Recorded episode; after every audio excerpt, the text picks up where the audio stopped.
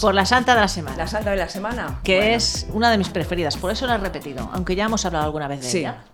Se, llama, se llamaba María Egipciaca. Tú sabes que en Barcelona hay una calle, la calle al carrer de las Egipciacas. Eso está por. Esto está, ¿cómo te lo diría? Se yo? lo está inventando. No me lo invento, pero ya sabes que yo no tengo GPS y no te sé decir dónde están las cosas. He pasado por allí mil veces.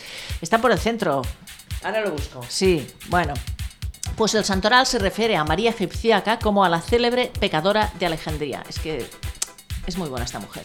Fue una eremita penitente que vivía, en, pues eso, eremita que vivía, pues eso, recluida en una cueva, en un sitio, ¿no? En el siglo V, siglo V, ¿eh?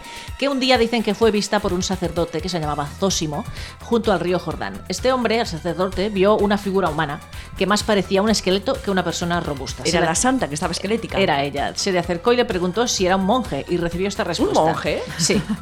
Se ve que era un poco así ambigua. Ambigua, era. ¿Cómo se llama? Eh, ¿Cómo se llama eso? Que no. Andrógeno. Eso. Eso. Dice, y ella dijo, yo soy una mujer que he venido al desierto a hacer penitencia de mis pecados. Que había pecado mucho entonces. Aquella mujer le explicó su historia y le dijo que su nombre era María, era de Egipto y que desde los 12 años, llevada ya por sus pasiones sensuales a los 12 años y su exagerado amor a la libertad, se fugó de casa, era precoz. Sí. Cometió toda clase de impurezas, dice, y hasta se dedicó a corromper a otras personas. ¿Y cómo lo hacía? Pues como podía. Después se unió un grupo de peregrinos que iban de Egipto al Santo Sepulcro de Jerusalén. Y sucedió que cuando llegaron al Santo Sepulcro, mientras las demás que la acompañaban entraban a rezar, ella sintió que en la puerta del templo que no podía entrar, que una mano la detenía y la echaba para un lado. A mí me pasa eso a veces también, ¿eh? Cuando Que me entras echan- en las iglesias, ¿no? Sí, que me echan Claro. para afuera. Y el agua bendita se pone a hervir. No, me, me- Y las cruces se ponen para abajo. Todo, todo, todo, toda la vez, toda la vez, qué miedo. Esto le sucedió tres veces, que no podía entrar en el templo, cada vez que intentaba entrar. Y una voz le dijo, tú no eres digna de entrar en este sitio sagrado, porque vives esclavizada por el pecado. Es que es muy bueno. Ella se puso a llorar, pero de pronto levantó los ojos y vio cerca de la entrada la imagen de la Virgen. Entonces se arrodilló llorando y le dijo, Madre, si me es permitido entrar al templo santo, yo te prometo que dejaré esta vida de pecado y me dedicaré a una vida de oración y penitencia. Y pareció que la Virgen Santísima le aceptaba la propuesta, trató de entrar de nuevo en el templo y esta vez sí que le fue permitido.